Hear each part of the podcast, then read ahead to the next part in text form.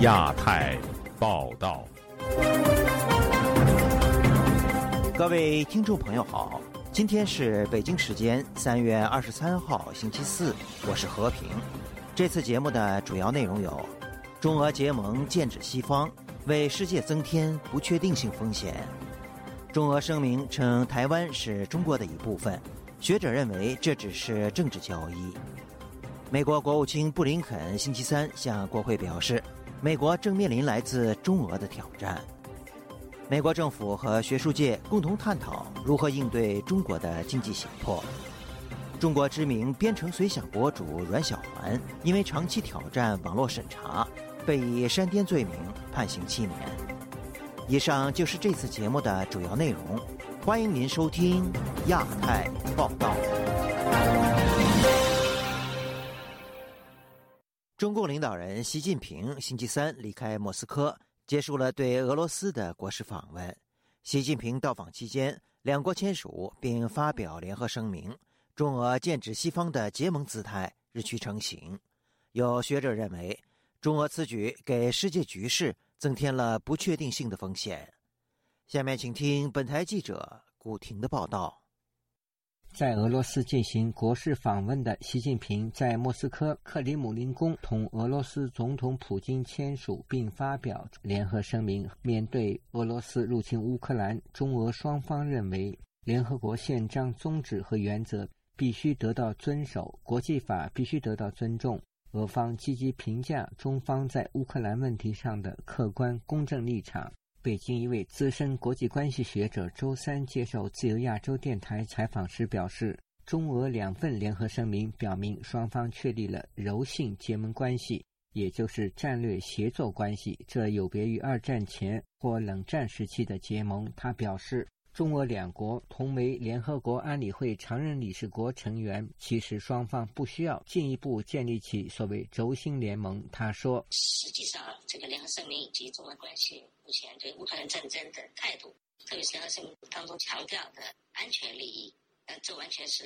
联合国宪章前的一种概念，停留在十九世纪早期的一种概念，这是违反联合国宪章。”这位不愿具名的学者说：“虽然中俄两国未公开结盟，所以采取柔性方式结盟。他们以维护联合国宪章名义反联合国宪章基本的原则和精神，违背国际正义。也能看出来，中俄关系目前的发展是对联合国秩序的最大的破坏，是一九四八年以来联合国秩序遇到最大的挑战。联合国的改革也势必加速进行。”俄罗斯随时遇到联合国成员抵制，被清除出联合国安理会。美国资深时事评论人士马巨接受本台采访时说：“在国际社会的制裁下，中俄签署战略合作协议，只是向本国国民展示其实力。”他说：“最滑稽的一个声明呢，就是所谓的乌克兰战争必须以和平的方式来解决。那么这种说法来讲的话，这像极了当年墨索里尼和希特勒就波兰问题必须用和平的方式来解决是一样的概念。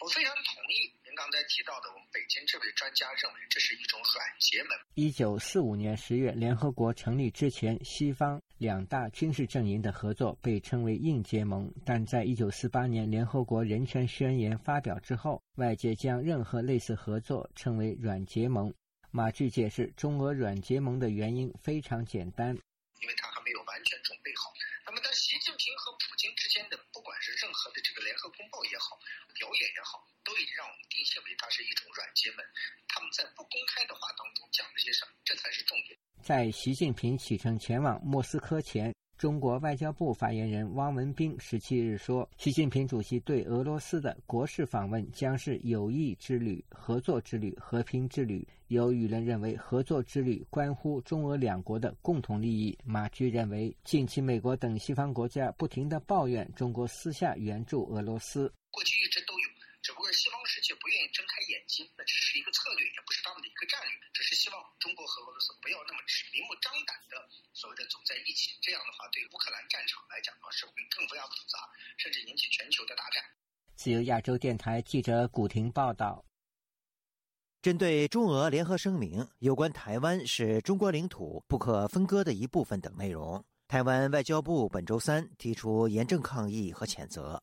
有学者指出，中俄声明是相互扶持交换，和平只是个幌子。下面请听本台记者夏小华发自台北的报道。中国领导人习近平二十一号在莫斯科与俄罗斯总统普京签署中俄全面战略协作伙伴关系联合声明。第二条提到，双方反对外部势力干涉内政，俄方重申恪守一个中国原则，承认台湾是中国领土不可分割的一部分，反对任何形式的台独，坚定支持中方维护本国主权和领土完整的举措。台湾外交部发言人刘永健指出，对于中国共产党威权扩张主义政府。持续在国际间发表贬损台湾主权的不实论述，以及俄罗斯护从中方为其侵略扩张的阴谋企图唱和起舞，表达严正抗议，并予以严厉谴责。刘永健说：“中俄威权合流对国际和平稳定以及以规则为基础的国际秩序所造成的严重危害，更令国际社会担忧。”对于中俄声明硬扯上俄方承认台湾是中国领土不可分割的一部分，台湾国防安全研究院中共政军与作战概念研究所副研究员龚祥生接受自由亚洲电台采访指出，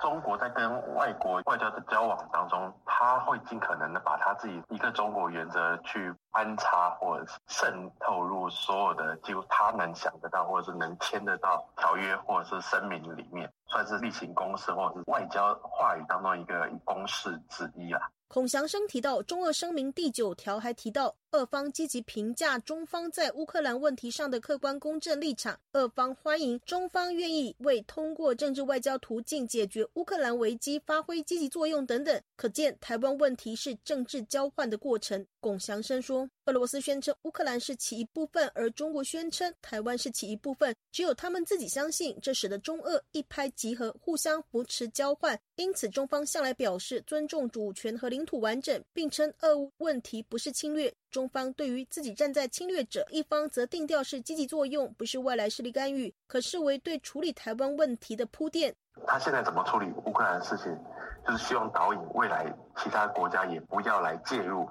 未来中国可能用片面的武力手段来处理台湾问题。国防政策研究会研究员鲁斯斌接受自由亚洲电台采访也说，为俄乌寻求和平只是个幌子。中俄这次应该有相当大的部分谈军事技术合作，中方希望将来对台湾军事贺阻威胁正则提升层级。因此，虽然是中俄会面，台湾问题首当其冲。中俄之间如果要达到这种军事上、安全上的这种合作的话，俄罗斯必须先表态说你在台湾问题上支持中国，那我们才有办法继续在军事技术上合作谈。鲁斯宾提到，中俄元首第一天就有四个半小时的密谈，中俄可能已经建立中俄之间军事工作小组。俄罗斯可能会给中国海空方面更多最先进武器，或是先进海空技术资源，这都是用来对台作战。中国最对俄罗斯的俄乌战争的实战经验感到兴趣，俄罗斯有可能把实战经验分享给中国，那很明显是对付台湾。对俄罗斯来讲，它军事技术上提升中国的军事能力，它可以换来人民币汇率投资、远东投资。因为现在俄罗斯的卢布不可以用美元结算，现在俄罗斯在国际上面被全面孤立，所以它在经济上会更加仰赖中国，尤其是能源出口这一方面。自由亚洲电台记者谢小华台北报道。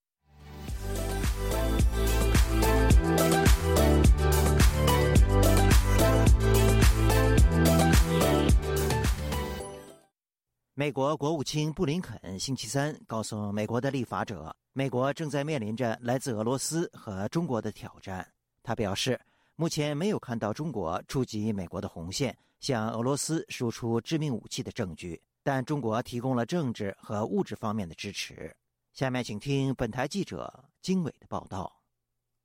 三月二十二日，美国国务卿布林肯出席联邦参议院拨款委员会的听证会。他指出，中国必须从世界团结起来抵抗侵略中吸取教训，更谨慎对待台湾。布林肯在开场词中直言：“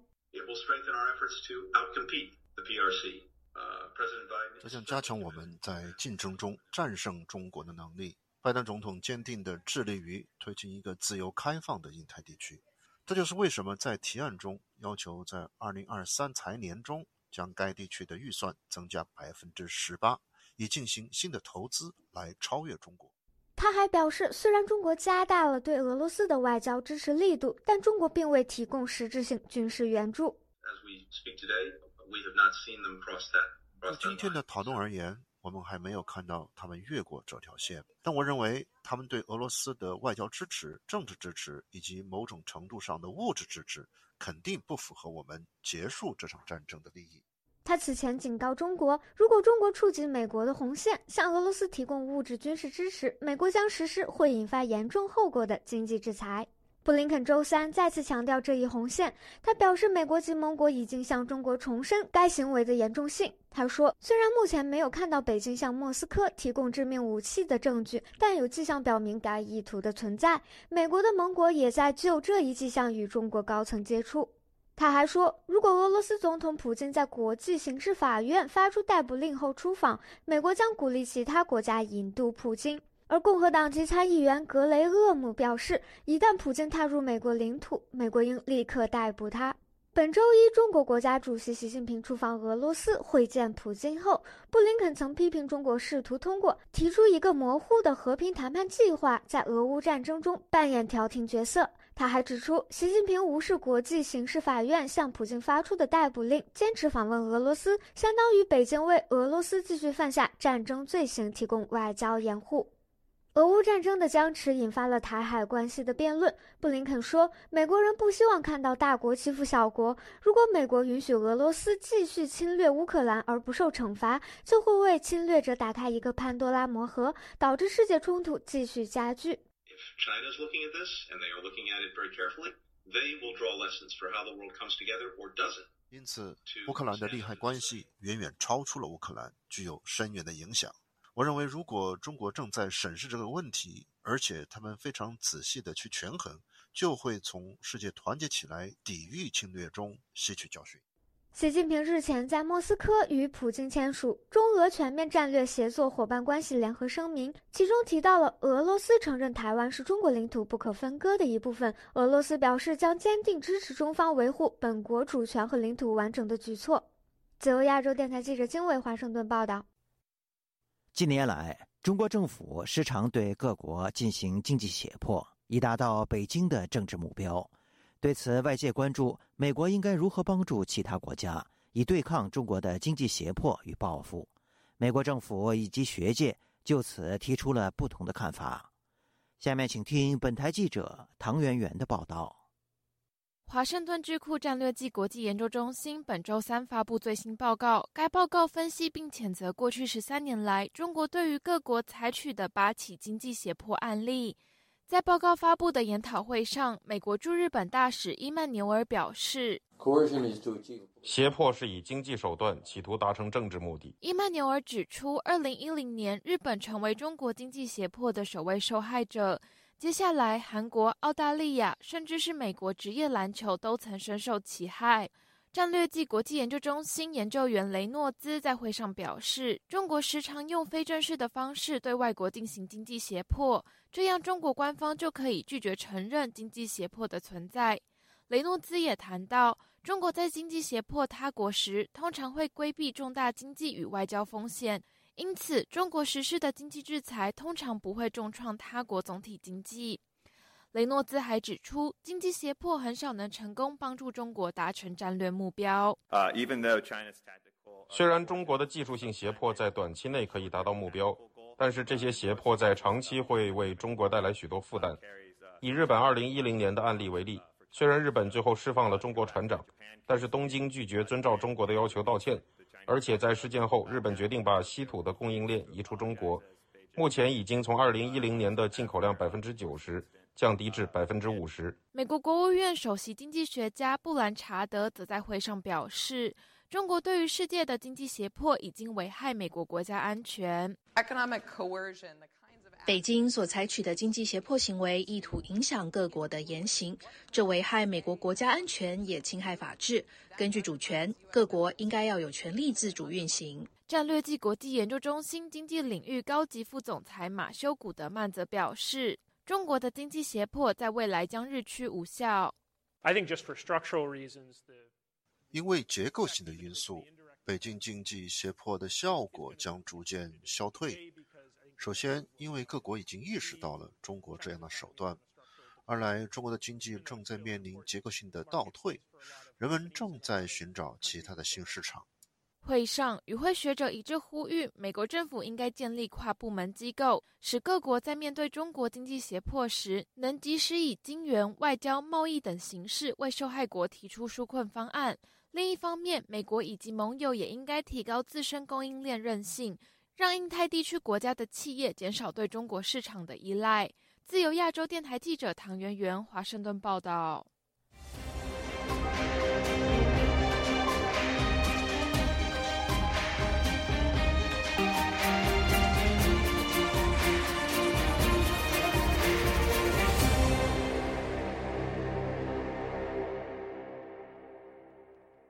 近日，中国知名博客“编程随想”的经营者阮小环被上海法院以煽动颠覆国家政权罪判处有期徒刑七年。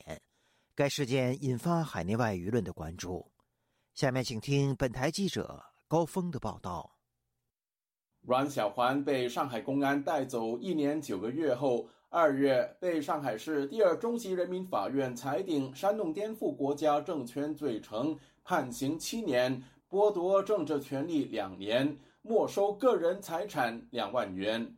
阮小欢的妻子贝女士表示，丈夫在博客编程随想发表的文章被视为主要罪证。他没有说我老公到底讲了什么话，甚至连标题都没有写，就说他有百余篇时政文章，然后涉及这个罪名。就是他从二零零九年开始设立博客，在海外。什么长期对什么政府什么不满，造成很多人仿效传阅，然后影响极其恶劣什么的，所以罪行重大。四十六岁的阮小环原籍福建，据了解，他在二零零八年北京奥运会期间曾任职大会的信息安全系统总工程师。编程随想则在奥运会第二年开播。我老公的态度是承认他写了这些文章。但是他是出于改善的目的，然后他还有为国家做过贡献的那个证据，但是没有想到他们是按照重大来论处，是五到十五年的量刑范畴，然后选了从轻判处，选了七年这个刑期。公开资料显示，编程随想一开始以发表电脑技术相关文章为主，之后开始加入翻墙和反搜索教学。以及对中共和中国政府的批评和时事政治讨论。美国人权组织人道中国创办人周峰所以传奇形容编程随想。他的博客里边呢，非常多的就是关于怎么样翻墙，怎么样在网络监控情况下保证电子安全。博客中间有相当大的篇幅讲述八九民运的历史，写的也非常真实有力。周峰所赞扬阮小环以个人力量长期公开挑战中共的网络审查和监控系统。那技术创新呢，本身就是挑战专制的。他在这方面呢，他的确非常的彻底、全面。他的持续的时间也非常长。他能够不断的用新的技术等等来挑战政权，的确给很多这种人带来鼓舞。他在那么多年公开做很多活动，本身就是一个奇迹。阮小环已就判决提出上诉，家属透露，上海公安曾就聘请律师问题上门施压。自由亚洲电台记者高峰香港报道。近日，西藏流亡政府官员以受威胁民族协会成员的身份出席了本届联合国人权理事会，并且发言。有藏人团体表示。这是近二十年来的重大突破，显示国际形势正在发生转变。下面请听本台记者夏小华发自台北的报道。联合国人权理事会第五十二届会议在日内瓦召开，藏人行政中央驻日内瓦办事处代表赤列曲吉十五号以人权团体受胁迫民族协会的身份参加，并发表声明指出，已经有多所为西藏游牧儿童服务的藏语学校遭到关闭，他们被迫进入殖民式的寄宿学校中接受汉化教育。联合国专家对近百万西藏儿童被强行同化表达关切，并呼吁中国政府废除强制性的寄宿学校。制度。赤列曲吉要求联合国特别报告员向中国政府提出明确的指导方针和建议，保护西藏人民的文化权利，特别是保护其被强行迁离其传统土地的西藏游牧民，呼吁中共停止强制牧民搬迁等压迫性的政策。藏人行政中央官媒西藏新闻社报道，赤烈曲吉发言多次遭到中国代表打断。中国代表以他参与反华活动的分裂分子，允许他从事分裂活动，严重违反联合国宪章的程序和原则。要求停止发言。人权理事会副主席在审议后指出，此举并没有任何违反规则的情况，允许他继续发言。中国代表团再次打断其发言，并指出该代表严重损害了中国的主权和领土完整，在要求立即停止发言。美国代表团则呼吁副主席不要在不听发言内容的情况下打断发言。副主席考虑联合国的程序和原则后，允许继续发言。对此，藏人行政中央西藏政策研究中心主任达瓦才仁接受自由亚洲电台采访表示，虽然西藏流亡政府官员是以受胁迫群体协会的身份参加，这已经是久违的重大突破。过去二十年连门都进不去，真的是一个久违的、很早以前才有的这样一个回忆吧。所以说，呃，感觉到国际社会又开始关注到西藏问题，当然是感到非常的兴奋，也充满了这样一个期待。达瓦才人提到，早期流亡政府驻欧美的代表，或是国际特赦组织等人权团体，都会想尽办法在联合国人权委员会提议案，争取通过决议。中国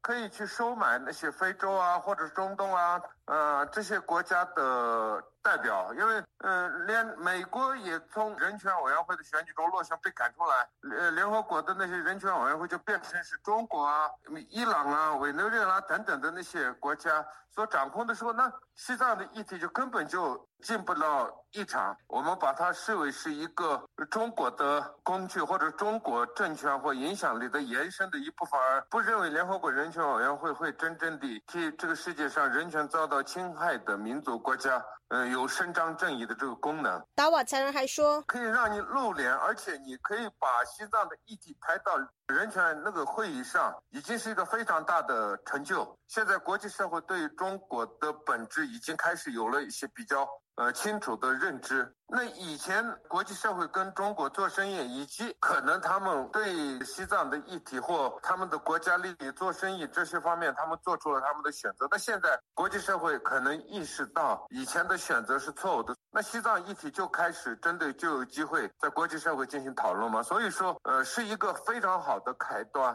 台湾人权促进会秘书长施义祥接受自由亚洲电台采访，也认为。风向应该在改变，哦，各国都已经意识到中国利用它的影响力，在联合国试图可能用一些发展的论述，想要弱化非常重要的这个人权的论述。施一祥提到，台湾公民李明哲遭到中国消失的案件，当时也是透过重要的国际人权组织进到联合国，获得了欧洲声援营救。此外，国际声援西藏运动，并发表了两份声明，谴责中共当局打压藏人和平表达意见以及宗教信仰自由、任意拘留甚至迫害致死的状况，和中共对西藏环保人士的酷刑镇压。该组织就记录有五十名的环境捍卫者自二零零八年以来被任意拘留、逮捕、审判和判刑。其中二十一人正在服刑，平均刑期为八年半。另外有五人已经服完刑，但不确定是否都已经获释。还有二十人下落不明，四人死于国家特工的虐待。施一祥指出，国际力量要求中国政府让更多人权专家进到西藏监所采访，了解事实是救责的第一步。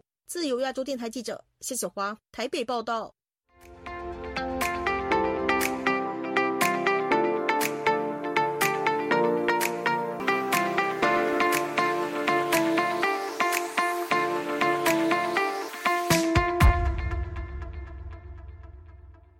本周三，正在台湾访问的美国在台协会前理事会主席博瑞哲表示，台海战争不会在近期发生，但由于中国领导人的误判，可能导致两岸发生军事冲突。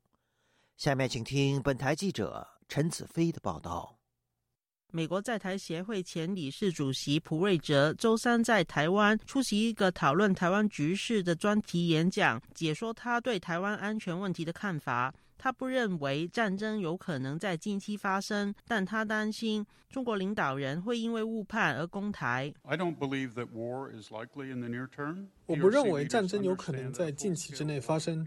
因为中国领导人明白，全面战争的风险非常高，可能导致美国的干预。但中国领导人可能基于其理解或误解，认为台湾领导人正采取明确和无法逆转的进程，推动台湾独立，使他们相信对台湾发动大规模军事行动是别无选择的情况，使两岸爆发军事冲突。他表示，战争的代价非常高。如果解放军在战争中胜利，台湾人现在的生活会消失，情况如同香港。降低战争爆发的风险是共同的目标。他表示，根据海湾战争的经验，美国可能需要一个月才能有效抵抗解放军的入侵。增强台湾的军事力量是阻碍北京攻台的有效方法。因为军事冲突的风险并非为零，台湾和美国必须为可能发生的战争做好准备，增强台湾的威慑力量，使台湾能拥有足够多训练有素的士兵，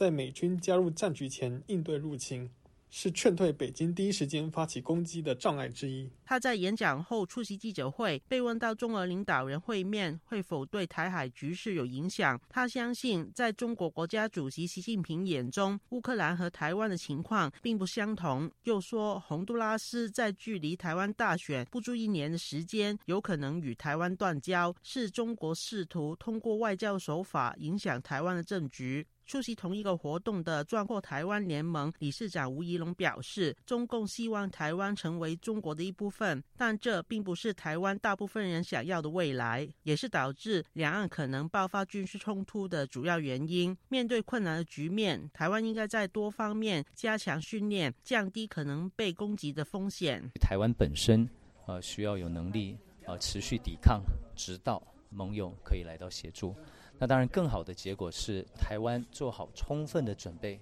因为我们的准备这么的周全跟完整，啊，让中国不会对台湾动武，那这是最好的结果。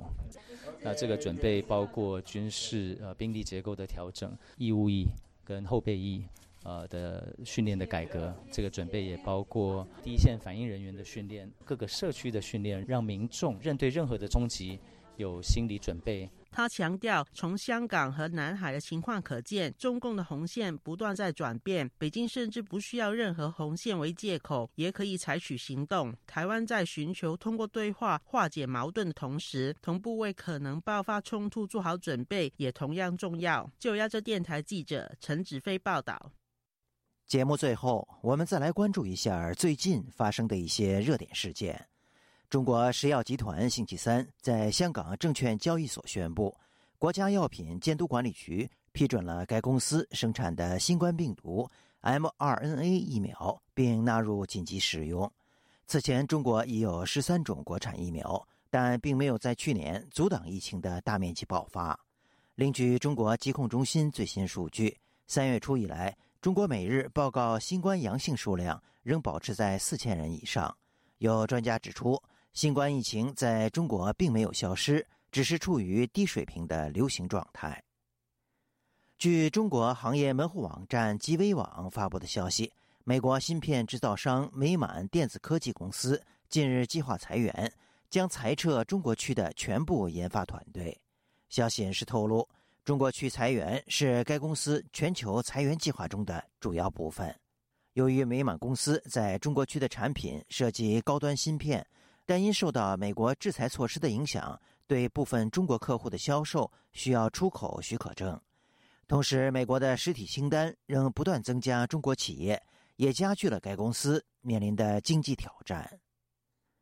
自去年以来，香港参加的多个国际体育赛事上，中国国歌时常被反送中运动示威歌曲《愿荣光归香港》所取代。赛事主办方多把事件归结于谷歌的搜索结果。香港行政会议召集人叶刘淑仪星期三表示，他建议香港政府决策局相关部门及非政府组织即时停止在谷歌刊登广告。听众朋友，亚太报道节目到这里就播送完了，感谢您的收听，我是和平，我们下次节目时间再见。